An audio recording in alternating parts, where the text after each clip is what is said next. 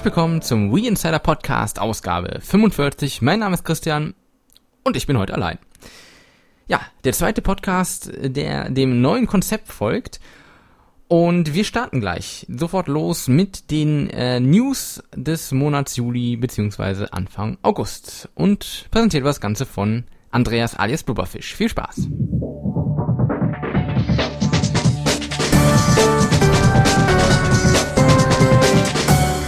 Herzlich willkommen zum Nachrichtenrückblick für Juli plus Anfang August wegen der Podcast-Verschiebung. Vergangenen Monat stand natürlich die E3 im Mittelpunkt des Interesses und auch wenn Nintendos Auftritt für viele enttäuschend war, gab es interessante Meldungen. Am wichtigsten war wahrscheinlich die Vorstellung von Wii Motion Plus, einer kleinen Steckerweiterung für die Remote, die die Präzision der Eingabegeräte enorm erhöhen soll. In den gezeigten Demo-Videos vom gleichzeitig angekündigten Wii Sports Resort konnte damit in 1 zu 1 Übersetzung mit dem Schwert gekämpft oder eine Frisbee geworfen werden. Im Prinzip also genau das, was Nintendo von vornherein mit der Wii versprochen, aber bei bisherigen Spielen noch nicht ganz umsetzen konnte. Immerhin soll das kleine Gerät umgerechnet nur 30 Euro kosten, erscheinen wird's im Bundle mit dem neuen Wii Sports Sports Anfang 2009. Nach der Ankündigung hat es allerdings nicht lange gedauert, bis sich die ersten Dritthersteller überrascht zu Wort gemeldet hatten. Nach Informationen von Game Informer haben die Entwicklerstudios nämlich gar nichts von Wii Motion Plus gewusst. Nintendo hatte die Herstellung auch vor ihnen geheim gehalten. Deshalb werden aktuelle und Spiele der nahen Zukunft die Erweiterung noch gar nicht unterstützen können. EA hat mittlerweile allerdings angekündigt, an Spielen mit Wii Motion Plus zu arbeiten. Von Ubisoft gab es in dem Zusammenhang schon erfreulichere Informationen, und zwar zu Red Steel 2. Laut den Franzosen befindet sich der Schwertkampfshooter schon seit vielen Monaten in der Entwicklung und werde Wii Motion Plus unterstützen, um die Schwertkämpfe massiv besser zu gestalten. Wann der Titel allerdings in den Läden steht, ist vorerst noch nicht bekannt. Abgesehen davon hielten sich die Neuankündigungen auf der E3 allerdings in Grenzen. Ein online-fähiges Animal Crossing für Wii, ansonsten nur die schon bekannten Highlights The Conduit oder Mad World mit neuem Bildmaterial. Von Spielen wie Disaster, Day of Crisis oder der erwarteten Großankündigung, viele hatten ja mit Kid Icarus, Star Fox F-Zero oder sogar Zelda gerechnet, gab's keine Spur. Nintendos Präsident Satoru Iwata hat deshalb einige Tage darauf in einem Interview zur Enttäuschung der Fans Stellung genommen und sich für die schwache Pressekonferenz entschuldigt. Seiner Aussage nach sind aber neue Zelda- und Mario-Spiele in Entwicklung, momentan sei es aber zu früh, etwas davon zu zeigen. In weiteren Meldungen von Nintendo wurde unter anderem bestätigt, dass die Japaner, wenig überraschend, bereits an einer Nachfolgekonsole zur Wii arbeiten. Auch wurde verkündigt, dass man vorerst keine weiteren Konsolenfarben veröffentlichen werde. Damit erstmal weg von Nintendo. Über das angekündigte Pro Evolution Soccer 2009 ist derzeit das Gerücht im Umlauf, dass der Titel erstmals die Lizenzen der UEFA Champions League enthalten soll. Damit würde Konami einen der Hauptkritikpunkte der Vorgänger, nämlich die schwache Lizenzeinbindung, ausmerzen und FIFA noch mehr Konkurrenz machen. Bis auf weiteres handelt es sich dabei aber, wie gesagt, erstmal nur um ein interessantes Gerücht. Capcom hat verlauten lassen, dass der Titel Spybox derzeit eine konzeptionelle Generalüberholung erfährt. Die Japaner, die sich auf Wii bisher als Qualitätsgarant etabliert haben, hatten vor längerem ein größeres Projekt für Core Gamer angekündigt. Bei der Präsentation des comichaften Spybox zeigten sich viele Spieler dann allerdings skeptisch. Offenbar wird darauf jetzt reagiert, denn die Änderungen sollen teils gravierend sein. Und noch eine gute Nachricht für alle Besitzer des Wii Balance Boards. Wie Ubisoft bekannt gab, soll mittlerweile gut die Hälfte der 75 Minispiele in Raving Rabbits TV Party Nintendos Plastikwaage unterstützen. Das scheint auch bitter nötig zu sein, denn laut einer neuen Umfrage von IT Media mit mehreren tausend japanischen Spielern haben mittlerweile 64 Prozent der Wii Fit Besitzer die Lust auf das Zubehör verloren und spielen gar nicht mehr. Nur 20 Prozent nutzen es noch täglich. So viel zum Thema Casual Gaming. Dann noch eine Meldung aus dem Bereich Zukunftsmusik. Nintendo hat zusammen mit Inface Technologies beim US-Patentamt mehrere Verfahren der holographischen Datenspeicherung angemeldet. Inface ist weltweit führend im Bereich der Kristallspeicherlösungen und entwickelt derzeit ein Laufwerk, mit dem auf DVD-ähnliche Scheiben bis zu 1,6 Terabyte an Daten geschrieben werden können. Was auch immer Nintendo mit den holographischen Datenträgern vorhat, offenbar will man sich bei zukünftigen Projekten endgültig von den Speicherplatzproblemen der Vergangenheit verabschieden. Und zum Schluss noch ein paar Zahlen. Nintendo hat im vergangenen Quartal seinen Nettogewinn um 34 Prozent auf rund 640 Millionen Euro steigern können. Hauptgrund dafür ist vor allem die Wii-Konsole, von der mittlerweile 30 Millionen Exemplare verkauft wurden. Außerdem konnten 3,4 Millionen Wii Fit und 6,4 Millionen Mario Kart Wii Datenträger unters Volk gebracht werden. Das schlägt sich dann auch in den Verkaufszahlen wieder. Laut Media Control belegte bis zum Ende des Monats Wii Fit den zweiten, Mario Kart Wii den vierten und Super Smash Bros. Bros. Brawl den sechsten Platz der deutschen Software-Verkaufscharts. In der vierten Juliwoche schaffte Smash Bros. sogar kurzzeitig auf den ersten Platz. Soweit der Rückblick. Was die Zukunft bringt, gibt's jetzt kompakt von Christian.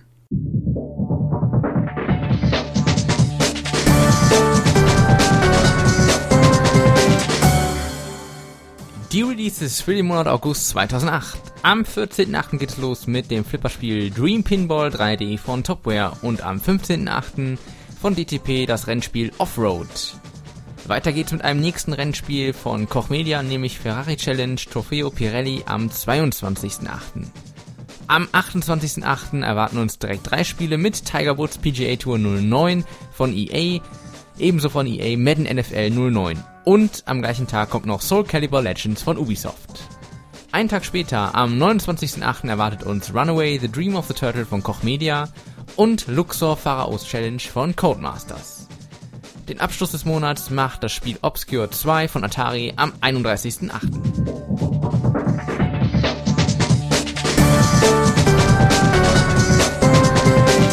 Ja, wir haben natürlich äh, einige Games hier wieder bei uns in der Redaktion und äh, wir möchten euch entsprechend einige Hands-on-Berichte dazu präsentieren.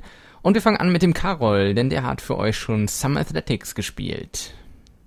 Ja, hi liebe Zuhörer, ich bin's der Karol ähm, und kaum war ich aus dem Urlaub zurück, wohl erholt, habe ich auch direkt das nächste Spiel in die Hand gedrückt bekommen. Es handelt sich dabei um Summer Athletics. Ähm, Summer Athletics ist so ein DTP Entertainment AG. Und wie man eventuell erahnen könnte, ist Summer Athletics wirklich eine Art Beijing 2008, nur ohne die olympische Lizenz. Ja, somit ist das Spiel eigentlich im Grunde schon erklärt. Man sucht sich eine Nation aus, kann einen von, ich glaube, zwei vorgefertigten Charakteren pro äh, Archetyp, also pro Asiat, Europäer, Afroamerikaner, bla bla bla, kann man sich halt immer zwei verschiedene aussuchen, Männlein und Weiblein. Oder man erstellt sich eben seinen eigenen Charakter, wobei der Charakter-Editor wirklich super gelungen ist, weil man ähm, von den Hautnuancen bis zu den kleinsten Gesichtszügen wirklich alles selbst entscheiden kann. Also Sims könnten sich da einiges dran abschneiden. Wenn man sich nun für Land, Charakter und Name seines Athleten entschieden hat, tritt man in verschiedensten Disziplinen ein, ähm, zum Beispiel Laufen 100 Meter, 200 Meter oder Hürde und ähnliche. Dann Weitsprung, Hochsprung und Dreisprung, Schwimmen, Brustrücken, Freistil, Hammerdiskus, Kugelwerfen, Radfahren und Bogenschießen, Turmspringen. Und für jede dieser Disziplinen gibt es eben eine besondere Steuerung mit Wiimote und Nunchuck. Wobei man beim Laufen wirklich wieder auf dieses links, rechts, hoch, runter shaken zurückgegriffen hat, was wir ja schon aus vielen Spielen kennen. Jedoch ist das hier etwas komplizierter gemacht, weil man Kraft und Geschwindigkeit so ausgleichen muss, ähm, damit der Athlet wirklich schnell rennt. Und somit stellt sich auch eigentlich das größte Problem des Spiels wieder mal dar. Das ist wie bei Mario und Sonic at the Olympic Games, ähm, dass die Steuerung einfach nichts ist, was man mal schnell jemandem zeigen kann, weil man sich wirklich erstmal mindestens für fünf Minuten mit einer Disziplin beschäftigen muss, bis man überhaupt mal einigermaßen in die Steuerung eingestiegen ist und passable Ergebnisse erzielt.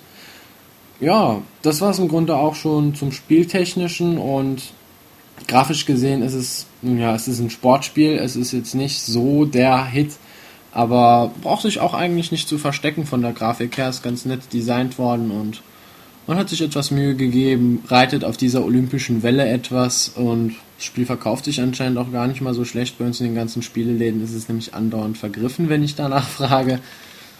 Ähm, die ausführliche Review könnt ihr natürlich bald bei uns auf der Seite lesen. Ich sitze momentan dran, grübel, wie ich die vielen Disziplinen da reinpacken könnte. Aber denke schon, dass ich das bis Ende der Woche oder Ende nächster Woche hinbekomme. Gut, das wäre es dann soweit von mir und von Summer Athletics. Ich gebe dann wieder zurück ins Studio und wünsche euch auf alle Fälle noch viel Spaß mit dem restlichen Podcast. Ciao, euer Karol. Dankeschön, Karol. Und wir machen weiter wieder mit dem Andreas, denn der hat noch ein bisschen was zu Alone in the Dark zu erzählen, auch wenn der Test gerade vor kurzem bei uns online gegangen ist. Aber vielleicht hat der ein oder andere ja noch den äh, Berichten nicht gelesen und deswegen nochmal in Kurzfassung der Andreas mit Alone in the Dark. Alone in the Dark, der Sommerhit 2008. Zumindest ist es das, was uns Atari versprochen hatte. Denn das Horror-Action-Spiel sollte endlich mal wieder Story, Gameplay und äh, Steuerung zu all dem verbinden, was früher ja mal das Normalste der Welt war, nämlich ein richtiges Spiel. Auf Wii ist das seit der Invasion der Minigames allerdings eine echte Seltenheit geworden und umso größer war natürlich die Vorfreude. Kurz zum Hintergrund. In Alone in the Dark erlebt der Privatdetektiv Edward Carnby sein mittlerweile fünftes Abenteuer und das erste auf einer Nintendo-Konsole. Anfang der 90er hatte er im Adventure-Stil noch alte Villen erkundet und damit auch Spielen wie Resident Evil erst den Weg geebnet. Heute ist das Ganze eher ein waschechtes Third-Person-Action-Spiel, aber diese Entwicklung hatte ja eigentlich Resident Evil 4 schon gut getan. Im Wii-Abenteuer dreht sich jetzt alles um den New Yorker Central Park, der irgendwie doch mehr mit der Hölle gemein hat, als der Durchschnittsbürger vielleicht annehmen würde. So Zombies und so ein Zeug. In der Rolle von Edward schlagt, schießt und rätselt ihr euch jetzt durch Hochhäuser, Straßenschluchten oder eben den Park. Zwischendurch gibt's immer wieder nette Minispiele, ähm, Schlösser knacken oder auch mal eine Autofahrt zur Abwechslung. Die große Stärke des Spiels ist dabei übrigens seine Inszenierung. Die ähm, wirklich spannende Handlung wird in vielen Sequenzen vorangetrieben und äh, überall haben die Entwickler Skriptaktionen eingebaut. Außerdem ist Edward auch selten allein. NPC Sarah steckt zusammen mit ihm im Schlamassel und begleitet euch quasi das ganze Spiel über. Leider beginnen damit auch schon die Schwächen des Spiels, denn die Eden Studios haben überall auch kleine unnötige Fehler gemacht, die den potenziellen Hit-Titel weitestgehend abstürzen lassen. So ist die äh, Wii-Steuerung eigentlich absolut vorbildlich. Wirklich viele Aktionen werden über sinnvolle Handbewegungen durchgeführt, aber mal reagiert das Spiel eben zu empfindlich und dann mal wieder zu schwammig und nur mit viel Übung bekommt man auch wirklich immer die Aktionen hin, die man eigentlich ausführen will. Außerdem ist die Grafik im besten Fall Durchschnitt. Hier wäre wirklich noch viel Luft nach oben gewesen. Die KI hat immer wieder Aussätze und die deutsche Synchro der Charaktere ist eine echte Katastrophe. Sarah klingt absolut künstlich hysterisch und Edward gelinde gesagt, wie ein Arschloch. Davon abgesehen besitzt der Titel einen wirklich starken Orchester-Soundtrack, das muss man neidlos anerkennen. Insgesamt hat man also wirklich gemerkt, dass die Entwickler in Sachen Atmosphäre sich Mühe gegeben haben und das Spiel eigentlich an keiner Ecke schlampig programmiert gewirkt hat. Trotzdem hätten drei bis vier Monate mehr Feintuning eben mit Sicherheit gut getan und so stürzt ein Spiel, das eigentlich endlich mal wieder seit langem gute Ansätze hatte in Sachen Story, ähm, Atmosphäre, Physikrätsel, die es auch mit Feuer als Element wirklich häufig gab, eben komplett ab ins öde Mittelfeld. Schade. Vielen Dank, Andreas. Und weiter geht's jetzt mit meinem Hands-on-Bericht zu Mushroom Man. Viel Spaß. Ich hatte vor einigen Tagen die Möglichkeit, bei CDV in Frankfurt das Spiel Mushroom Man anzuspielen, was exklusiv für Wii kommt, beziehungsweise es gibt auch noch ein zweiten Teil, der für die S kommt. Und im Spiel geht es darum, dass ein Meteor auf die Erde eingeschlagen ist und einen mysteriösen Nebel verbreitet. Allerdings die Wissenschaftler vor Ort äh, meinen, dass das nicht weiter schlimm ist, aber dem ist natürlich nicht so, denn die Flora und Fauna wird dadurch ziemlich beeinflusst und so kommt es, dass also die ganzen Pilze zum Beispiel zum Leben erweckt werden. Ja, ziemlich plakativ ist, dass die essbaren Pilze das Gute repräsentieren und die giftigen Pilze das Böse. Man spielt im Spiel die Figur Pax, ein Mushroom, also ein essbarer Pilz, somit ein guter Pilz. Äh, Pax ist ja nicht mal 10 cm groß, das heißt, mit der Figur bewegt man sich natürlich entsprechend durch ja recht groß wirkende Settings. Also man wandert durch irgendwelche Vorgärten, wo natürlich die Pflanzen recht groß sind, oder durch Häuser, wo das Mobiliar sehr groß wirkt und so weiter. Äh, Pax hat besondere Fähigkeiten. Er kann gewisse Sporen auswerfen, die unter anderem als Netz fungieren können, ähnlich wie man das von Spider-Man zum Beispiel kennt. Damit kann man sich von A nach B hangeln. Aber er kann natürlich auch ganz normale Angriffe starten und äh, dazu kann er sich ja Waffen zusammenbauen aus diversen Teilen, die er im Level finden kann. Insgesamt gibt es neun Level inklusive Bosskämpfen und auch inklusive Minigames oder Puzzles, die eben gelöst werden müssen, um in der Story weiterzukommen. Die Level sind insgesamt ziemlich düster gehalten. Auch die ganzen Gestalten, die man so äh, auffindet, sind recht finster eigentlich, aber trotzdem gibt es kaum ja erwähnenswerte Gewalt im Spiel. Also das wird alles sehr schön überspielt, auch mit einer guten Portion Humor. Und somit ist das Spiel letztendlich auch obwohl es einen großen Core-Touch hat, doch irgendwie familienfreundlich. Ja, nochmal zur Steuerung, um da ein bisschen näher drauf einzugehen. Also man steuert Packs mit dem Analog-Stick, wie man das gewohnt ist. Schlagen kann man mit der Wii-Remote, entsprechend mit den Bewegungen. Ähm, mit dem digitalen Steuerkreuz lässt sich die Kamera adjustieren.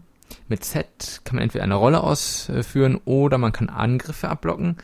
Und mit dem B-Knopf lässt sich eben das Spore auswerfen, was aber nur in begrenzter Anzahl zur Verfügung steht. Muss man also entsprechend wieder aufsammeln. Ähm, ja, und man hat zusätzlich noch einen Cursor, den man über den Bildschirm manövrieren kann und damit lässt sich eben ja das Bild absuchen, ob da irgendwelche Stellen sind, in denen man zum Beispiel das Netz auswerfen kann, um eben dorthin zu hangeln. Das Schadensmodell ist noch ganz interessant, äh, wenn Pax irgendwelche irgendwelche Schläge einstecken muss, dann platzt ihm ein Stück vom Kopf ab und äh, das, das geht dann so weit, bis eben ja im Prinzip das Pilzgehirn frei liegt und dann reicht ein Schlag und ja, das Spiel ist Game Over. Also da heißt es aufgepasst. Das Spiel ist insgesamt als 3D-Plattformer zu bezeichnen.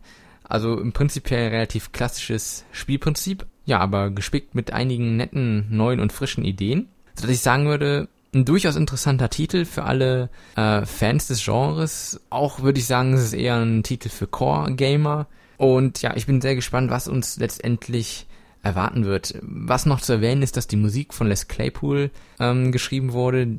Das war der Bassist von Primus und der ist unter anderem auch bekannt für den Soundtrack aus South Park. Und äh, ja, das Interessante dabei ist, dass die Stücke in ganz viele Spuren aufgeteilt sind und diese sich dynamisch dann anhand des Spielverlaufs oder wo man sich halt gerade befindet im Level ähm, sich ja dynamisch aufbauen. Das ist interessant.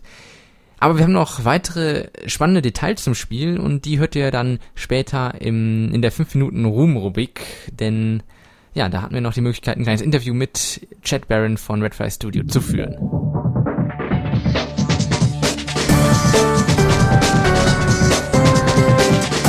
Ja, das waren unsere Hands-on-Berichte und wir machen weiter mit dem Arzt, dem die User vertrauen, nämlich Dr. Wee Insider alias Winnie.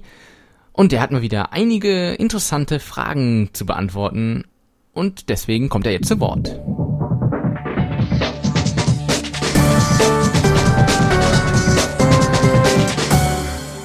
Ja, dann sage ich Servus. Willkommen zur zweiten Sprechstunde von Dr. V Insider im 45. Podcast von vinsider.de. Wir haben diesmal die äh, glückliche Situation, dass wir viel mehr Fragen hatten, als wir beantworten können in der kurzen Zeit, die mir jetzt hier äh, zur Verfügung steht. Deswegen auch ohne große Umschweife direkt rein in die lustige Fragestunde. Dioto möchte gerne wissen, wie man denn bei V-Insider im Forum Moderator wird.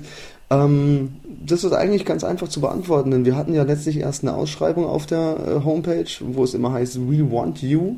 Und ähm, da hätte man sich bewerben können als Moderator. Ähm, wer darauf jetzt nicht warten will, bis es diese Ausschreibung wieder gibt, der darf natürlich auch eine sogenannte Initiativbewerbung schicken. Ähm, das gleiche gilt natürlich auch für, für Jobs in der Redaktion, nicht nur für Moderatoren einfach schreiben, warum wir genau euch noch brauchen im Team, sei es eben als Moderator oder sei es als äh, Redakteur oder auch als Newshunter. Ähm, schreiben, warum wir euch brauchen, was ihr äh, leisten könnt, warum ihr äh, geeignet seid, weil ihr die Community besonders gut kennt, weil ihr seit eurem dritten Lebensjahr nichts anderes macht, außer Nintendo-Konsolen spielen. Was auch immer, da fällt euch sicher was ein. Ähm, kreative Bewerbungen natürlich äh, gerne willkommen und absolut immer mit Arbeitsprobe, gerade wenn es um Newshunter oder Redakteursbewerbungen geht. Dann möchte ähm, Kyoto noch wissen, wie man eigentlich einen Blog bekommt auf V-Insider. Das ist schnell beantwortet, nämlich gar nicht. Ähm, da gibt's aber so einen ganz kleinen Wink mit dem Soundfile, den wir euch jetzt hier geben wollen. Wartet mal auf die nächste Version von vinsider.de von der Homepage. Ähm, da wird es die eine oder andere kleine oder auch große Überraschung geben. Ähm, also alle, die gerne sich mitteilen möchten der Community, sollen da einfach sich ein bisschen noch gedulden. Wir arbeiten mit Hochdruck dran und sobald es da was zu sehen gibt, erfahrt ihr es natürlich wie immer auf der Seite. Logischerweise auf der Seite, wo auch sonst. So, dann ähm, möchte ein User, dessen Namen ich jetzt nicht vorliegen habe, gerne wissen, woher der Name oder der Zusatz in unserem Namen Remote Report kommt. Das ist ganz einfach so, das ist ein Begriff aus der IT-Branche. Da geht es um ähm, automatisierte Berichte von, äh, von Servern. Ähm, Im Endeffekt ist das für uns mehr ein ja, wie, wie soll man sagen, ein, ein, Sinnbild für unsere Berichte, unsere Reportings über die Wii, über die Spiele. Und ähm, das zweite Wort, nämlich Remote, hat natürlich auch eine wunderbare Doppeldeutigkeit, nämlich wie Remote. In dem Fall, so setzt sich diese ganze Geschichte von Remote Report zusammen. Dann haben wir eine schöne Frage von Blackbitch, der wissen möchte, wie viel Arbeitszeit man pro Woche in V-Insider steckt. Das ist natürlich ganz schwer zu beantworten. Die meiste Arbeit macht da sicherlich Nebulus, der die ganze Programmierung hinter der Seite macht. Ich glaube, das ist, das kann man gar nicht sagen, wie viel Zeit da reingesteckt wird. Es ist irrsinnig viel auf jeden Fall. Es ist noch kein Vollzeitjob, aber es grenzt zumindest daran. Da geht wahnsinnig viel Freizeit drauf und auch das ein oder andere, ähm, der ein oder andere Feierabend auf jeden Fall. Ähm, die Moderatoren sind natürlich mehrere Stunden pro Tag im Forum unterwegs, um da auffällige User äh, vielleicht auch zu verwarnen, um, um Topics in die richtigen Foren zu verschieben, um Sachen zu sperren und so weiter und so fort. Das brauche ich euch alles gar nicht zu erklären. Beim Newsredakteur sieht es natürlich ähnlich aus oder auch beim Spieletester. Was kann man sagen? Zusammenfassend, es ist viel Zeit, die dafür draufgeht. Wir machen es natürlich gerne, das ist sowieso klar, es ist ein Hobby. Ähm, keiner von uns macht es hier in, in einer Vollzeit. Ähm, in Stunden ausgedrückt, das kann man, das kann man einfach nicht sagen. So leid es uns tut, wir würden euch da gern was Konkreteres mitteilen. Äh, es ist auf jeden Fall viel Arbeit, das könnt ihr euch denken. Zweite Frage von Blackbitch, wie viel kostet das Projekt wie Insider? Ähm, also wir haben jetzt mal überschlagsweise gerechnet, wir kommen für ein Jahr ungefähr auf 4000 Euro ähm, die an Serverkosten entstehen, Versandkosten für die Spiele, Reisekosten zu den Conventions, zu den ähm, einzelnen äh, Presseevents, wo, wo wir die Redakteure hinschicken. Das Studio muss bezahlt werden, da muss Equipment gekauft werden, da müssen Spiele natürlich auch gekauft werden, weil wir auch nicht alle Spiele bekommen zum Testen. Wie gesagt, 4000 Euro ist mal so eine Hausnummer, die wir jetzt überschlagsweise mal für euch aufgestellt haben. Ähm, dieses Jahr wird es wahrscheinlich so aussehen, dass wir eine Nullrechnung schaffen werden. Das heißt, wir legen nicht drauf. Das war es aber auch schon. So viel auch zu den vielen Fragen, die gerne mal im Forum auftauchen, was wir so verdienen. Mit WeInsider gar nichts. Äh, zum Glück haben wir alle noch normale Jobs. Dann ähm, Sushi möchte wissen, wie das mit den Publishern abläuft, also wie es, äh, wie wir an unsere Testexemplare kommen es ist einfach so, dass wir viel Kontakt pflegen mit den Publishern oder deren Agenturen. Teilweise lassen die sich auch durch äh, Werbe- bzw. Marketingagenturen vertreten. Da pflegen wir den Kontakt zu den äh, jeweiligen Personen, die zuständig sind für, für die äh, Pressearbeit, fordern die Exemplare ein. Es gibt ein paar Publisher, die schicken es wirklich ähm, ungefragt zu. Bei den meisten ist es aber so, dass man nachhaken muss und sagen, wir hätten gerne diesen und jenen Titel, der gerade erschienen ist, könnt ihr uns den nicht schicken und dann geht es auch meistens gut. Ähm, wenn wir das nicht bekommen, äh, auch etwas Zubehör angeht oder, oder solche Geschichten, ähm, dann kaufen wir es natürlich auch und testen es dann für euch, damit ihr rundum gut informiert seid.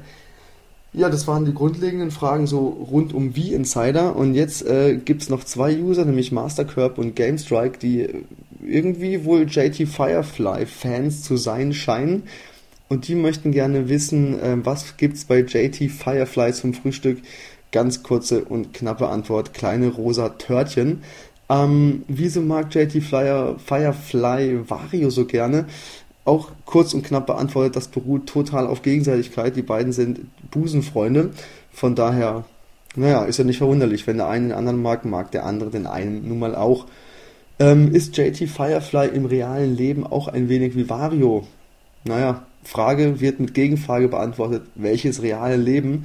Ihr seht schon, JT Firefly ist nun mal hier in dem Forum oder auf der Seite ähm, völlig aufgegangen und es gibt kein reales Leben mehr. Die ganzen Antworten natürlich mit so ein bisschen äh, Schmunzeln, aber das ist das, was äh, uns der gute JT Firefly äh, geantwortet hat und das gebe ich natürlich so an euch weiter. Und jetzt abschließend gibt es noch eine Sache, die ich äh, auch gerne oder wir gerne beantwortet haben möchten. Es gibt eine Frage von Dr. Kawashima. Was hat es mit der ganzen Story rund um V-Insider versus V-Tower auf sich? Ähm, das ist eine gute Frage, weil äh, sowas wie, wie sagt man so schön in der Hip-Hop-Szene, Beef oder Ärger zwischen V-Insider und äh, V-Tower gibt's nicht, zumindest nicht, dass wir das wüssten. Ähm, wir kennen uns und wir mögen uns auch. Wir sind Kollegen, wir sind keine, keine Konkurrenten in dem Sinne. Klar, wir haben jeder eine Seite, die natürlich auch möglichst viele User und, und, und immer die größte und aktuellste sein möchte. Ähm, aber sowas wie Ärger gibt's da nicht und das lassen wir uns auch im Forum nicht einreden. Ähm, es gab wohl mal ein Gespräch zwischen einem Redakteur von uns und einem Redakteur von V in äh, von V Tower, ähm, dass da wohl irgendwas im Push sei. Also wie gesagt, ich möchte es hier nochmal richtig stellen. Weder von unserer Seite noch von Seiten äh, von V Tower gibt es da irgendwelche Feindseligkeiten. Von daher macht euch da mal keine Gedanken. Das ist alles total im Butter. Ja, was soll ich sagen? Die Zeit ist um. Wir haben jetzt gute acht Minuten gefüllt.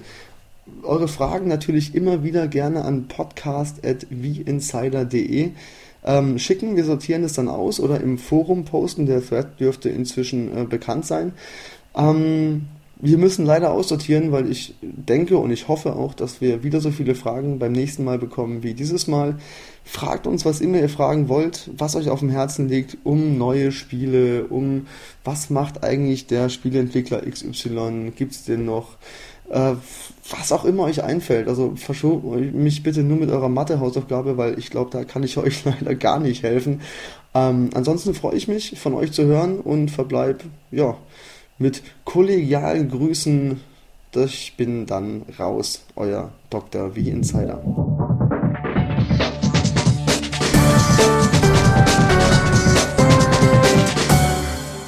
Ja, das war unser Doktor, der Winnie. Und wie er schon sagt, wenn ihr Fragen habt, dann nichts wie ran an die Tasten podcast.winsider.de oder das Forum und natürlich gerne auch per Audio-Kommentar. Und da gebe ich euch nochmal kurz die Nummer, falls ihr nämlich anrufen möchtet. Das könnt ihr auch tun, was ja eigentlich ziemlich praktisch ist. Und die Nummer lautet 01212 5016 48337 Kostet 14 Cent Minute aus dem deutschen Festnetz. Und äh, wem das so schnell ging, der guckt einfach nochmal auf die Website unter Podcast, da seht ihr nochmal die Telefonnummer. Und ja, wenn ihr anruft, könnt ihr uns auf Band sprechen, was euch auf dem Herzen liegt. So, und wir machen jetzt weiter mit dem Hauptthema und das dreht sich diesmal um die Games Convention.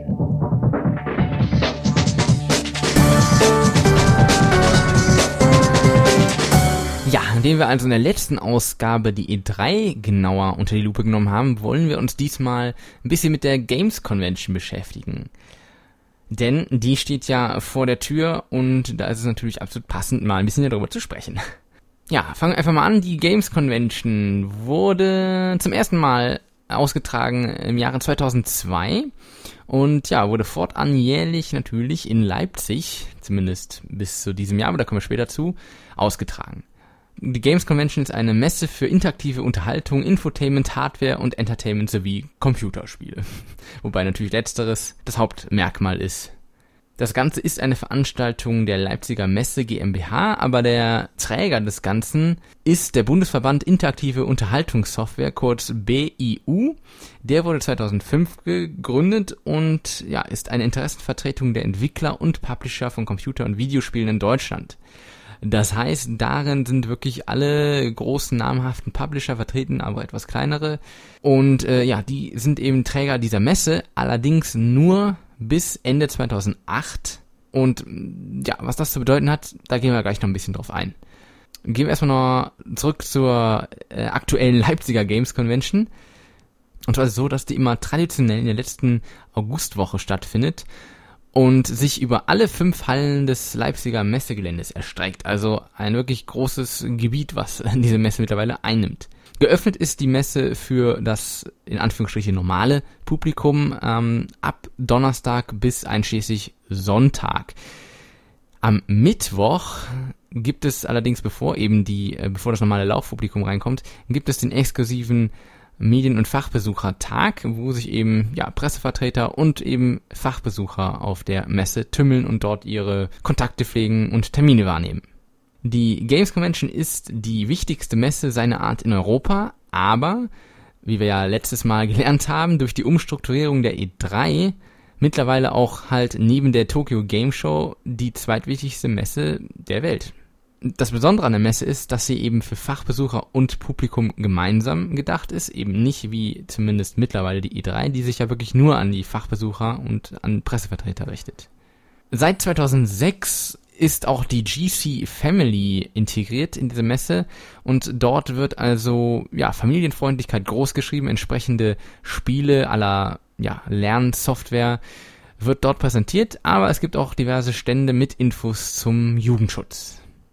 Die Besucher der Messe werden durch unterschiedliche Bändchen, äh, Handgelenkbändchen gekennzeichnet, um äh, so die Alterskasten deutlich zu machen. Also es gibt die entsprechenden Einstufungen 12, 16 und 18 Jahre und äh, damit ist man eben berechtigt oder eben nicht berechtigt, in bestimmte Präsentationen von Spielen hineinzukommen. Äh, Im Vorfeld der Messe, also immer Dienstag, findet die GCDC statt. Das ist die äh, Games Convention Developers Conference. Also die exklusiv für Entwickler gedacht ist, wo sich also keine Medienvertreter oder das Laufpublikum tümmelt, sondern wirklich nur die Entwickler unter sich sind sozusagen. Am Abend äh, des Fachbesuchertags, also sprich am Mittwoch, ähm, folgt dann immer das traditionelle Eröffnungskonzert und äh, dieses Jahr ist das erstmals die Show, die recht, die vor allem in, in den USA bekannt ist, nämlich Video Games Live. Ebenfalls noch recht interessant und erwähnenswert ist, dass 2007 im September erstmals die Games Convention Asia ausgetragen wurde, also der asiatische Ableger der Games Convention, und zwar in Singapur.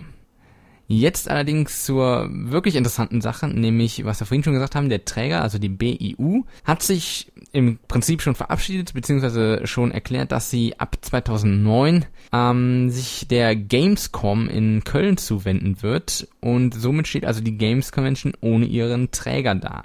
Und das bedeutet natürlich, dass die Zukunft der Games Convention sehr, sehr ungewiss ist, da sich eben die Publisher nach Köln orientieren werden und eben dort die neue Gamescom austragen werden ob die Leipziger Messe weiterhin an der Games Convention festhalten wird und ein Alternativprogramm zur Gamescom aufstellen wird, das wird sich zeigen, aber es wird natürlich schwierig, wenn die großen Publisher dort nicht mitziehen. Aber man muss mal abwarten, denn zumindest liegen noch alle Rechte am Namen und so weiter, auf jeden Fall bei der Leipziger Messe. Und wer weiß, was sich da entwickelt, falls die Gamescom vielleicht floppen sollte. Aber wie gesagt, erstmal geht's nach Köln ab dem nächsten Jahr. Ja, und das macht sich auch schon bemerkbar, dass übrigens Nintendo dieses Jahr nicht vor Ort sein wird. Was natürlich sehr schade ist, aber man konzentriert sich da lieber auf ähm, Presseevents, die man lokal ausführt, anstatt auf eine große Messe zu gehen. Ja, zum Abschluss noch ein paar nette, interessante Daten, die so ein bisschen belegen, wie sich die Messe entwickelt hat und das ist durchaus sehr positiv und hat sich deutlich gesteigert. Also wenn wir mal gucken, im Jahr 2002 gab es insgesamt 80.000 Besucher, 750 Journalisten, 166 Aussteller auf einer Ausstellungsfläche von insgesamt 30.000 Quadratmetern. Ist schon mal eine Hausnummer, aber im Folgejahr 2003 hat es jetzt schon gesteigert. Die Fläche wurde auf 42.000 erweitert. Die Journalisten haben sich nahezu verdoppelt, die Besucher nicht ganz, sie sind immer noch auf äh, 92.000 gekommen und die Aussteller sind schon über 200 an der Zahl. Und das steigert sich immer weiter. Von Jahr zu Jahr wird das mehr. Ganz krass natürlich 2007 mit einer Ausstellungsfläche von 115.000 Quadratmetern. 503 Aussteller, 3300 Journalisten und 185.000 Besucher. Das ist eine heftige Steigerung. Und ja, interessant wird es natürlich, was 2008 bringt. Ähm, die letzte seiner Art in Leipzig, wie wir ja vorhin schon erfahren haben. Da sind wir gespannt, ob die Rekorde nochmal gebrochen werden und was das letztendlich auch für die Kölner Messe bedeutet. Ob man da mit den Zahlen mithalten kann und wird, das wird sich natürlich noch zeigen. Aber ganz klar, die Messe war bisher ein großer Erfolg und ist zu Recht eine der ja, wichtigsten Adressen oder wichtigsten Events überhaupt im Jahr. Und das ist schon alle Achtung wert. Ja, das soweit zur Games Convention. Ähm, ich hoffe, euch der, ich hoffe, der Überblick hat euch gefallen und äh, ihr seid jetzt auch noch ein bisschen mehr in Vorfreude gekommen auf die Messe. Wir werden natürlich viel berichten. Ähm, wir sind mit Kamera unterwegs, mit drei Leuten insgesamt, haben diverse Termine mit Publishern, um uns neue Spiele für die Wii anzusehen, bzw. anzuspielen Und ja, wir werden euch natürlich davon berichten. Und wir freuen uns. Und ihr hoffentlich auch.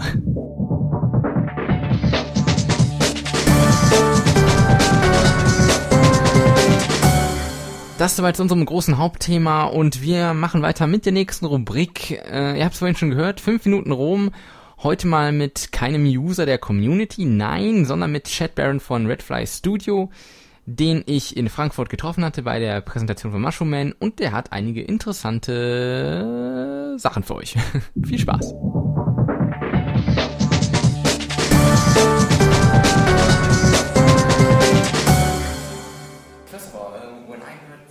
Als ich das erste Mal den Namen Mushroom Man hörte, dachte ich, hey, ein neues Mario-Spiel. Naja, das ist natürlich nicht der Fall, aber ist das Spiel vielleicht eine Art Hommage an den Klempner?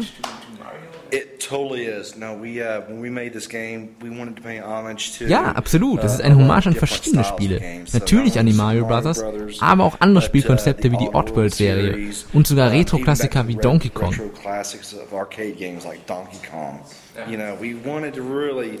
Wir wollten einfach viele unserer Einflüsse in der Entwicklung verwirklichen. Ja, das wäre auch genau meine nächste Frage gewesen, also ob das Spiel auch durch andere Titel beeinflusst wurde. Es gibt zwei Versionen des Spiels, die DS und die Wii-Version. Was ist der Hauptunterschied?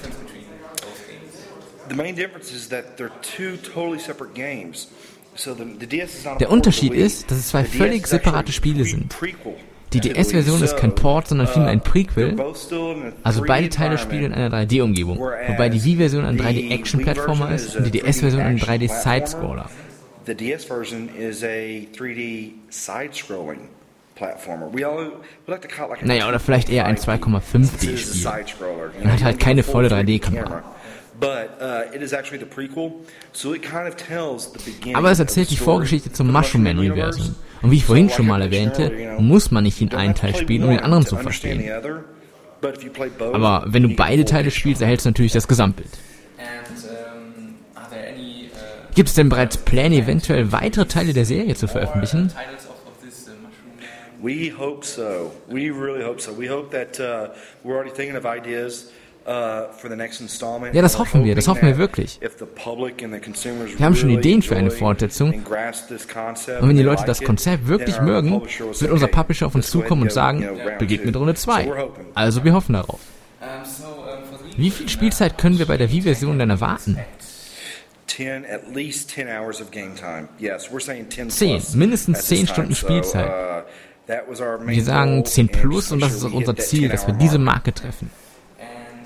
Gibt es denn irgendwelche Zusatzinhalte neben dem Story Mode in der Wii-Fassung? Um, I would say that special content wise, one of the main things is, um, you know, I'd said, you know, we have some special Naja, also ich würde sagen, dass wir einige besondere Audio-Tracks von Les Claypool von Primus drin haben. Uh, that's been a really big boost because we've actually had Primus fans find out das ist eine ziemlich große Sache, denn wir hatten schon einige Primus-Fans, die dies herausgefunden und gefragt haben, wie sie seine Songs bekommen können. Naja, und wir haben gesagt, kauft euch das Spiel, dann bekommt ihr auch die Tracks. Ja, also das ist vermutlich der größte Anteil in Sachen Spezialinhalt. In der Präsentation haben wir bereits einige Minispiele gesehen. Ähm, sind diese auch separat spielbar? No, in, in fact, um, we're talking about right now that Nein, also tatsächlich ist es so, dass diese Minispiele und Puzzles nur einen Teil darstellen. Aber im Hauptmenü, da wird es separate 2D-Minispiele geben, zusätzlich zu dem, was im Spiel vorhanden sein wird.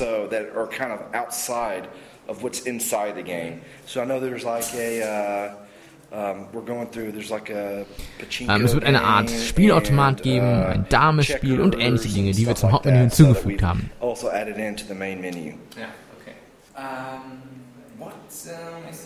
wie schaut es eigentlich um den Hauptunterschied in der Entwicklung für Wii im Gegensatz zur Xbox oder PlayStation? Okay, so for the Wii, you've got a limited constraint. Ja, naja, du bist auf der Wii sehr eingeschränkt. Also weißt du, Redfly Studio ist ein recht Künstlerstudio und wir wollen die Grafiken so gut wie nur irgendwie möglich machen.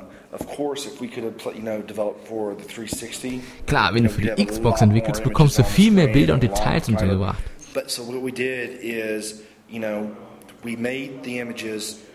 Aber was wir jetzt gemacht haben, ist, dass die Grafiken sehr hochauflösend erstellt und anschließend runterskaliert wurden, um eben auf die Wii zu passen.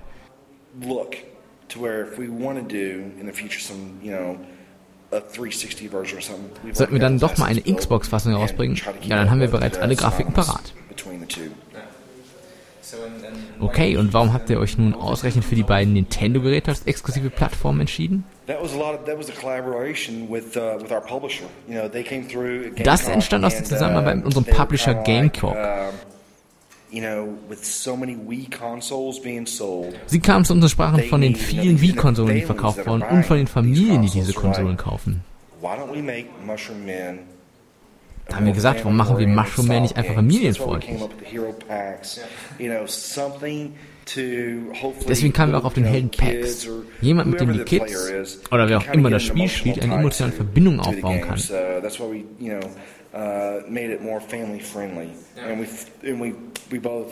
Deswegen wird es mehr familienfreundlich gemacht. Und wir waren uns beide einig, dass Wii und DS die richtigen Plattformen sind. Aber es hat ja dennoch einige Core-Elemente zu bieten. Ja, das hat uh, es. Es sind einige Hardcore-Elemente im Spiel, also dass der erfahrene Spieler hoffentlich ebenfalls Gefallen finden wird. Alles klar.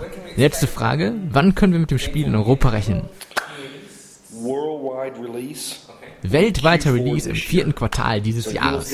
Also wirst du in jedem Fall zu Weihnachten das Spiel haben. Sehr schön. Äh, sind denn eigentlich aktuell noch weitere Wii-Projekte bei Red Fly Studio in Entwicklung?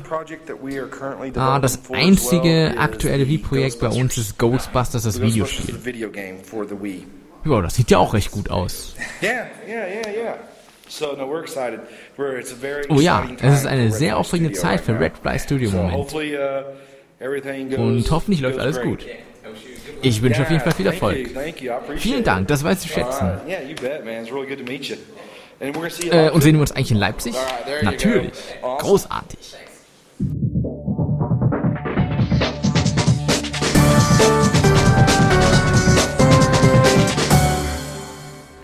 So, das war's und wir sind nahezu am Ende des heutigen Podcasts. Ich hoffe, es hat euch gefallen.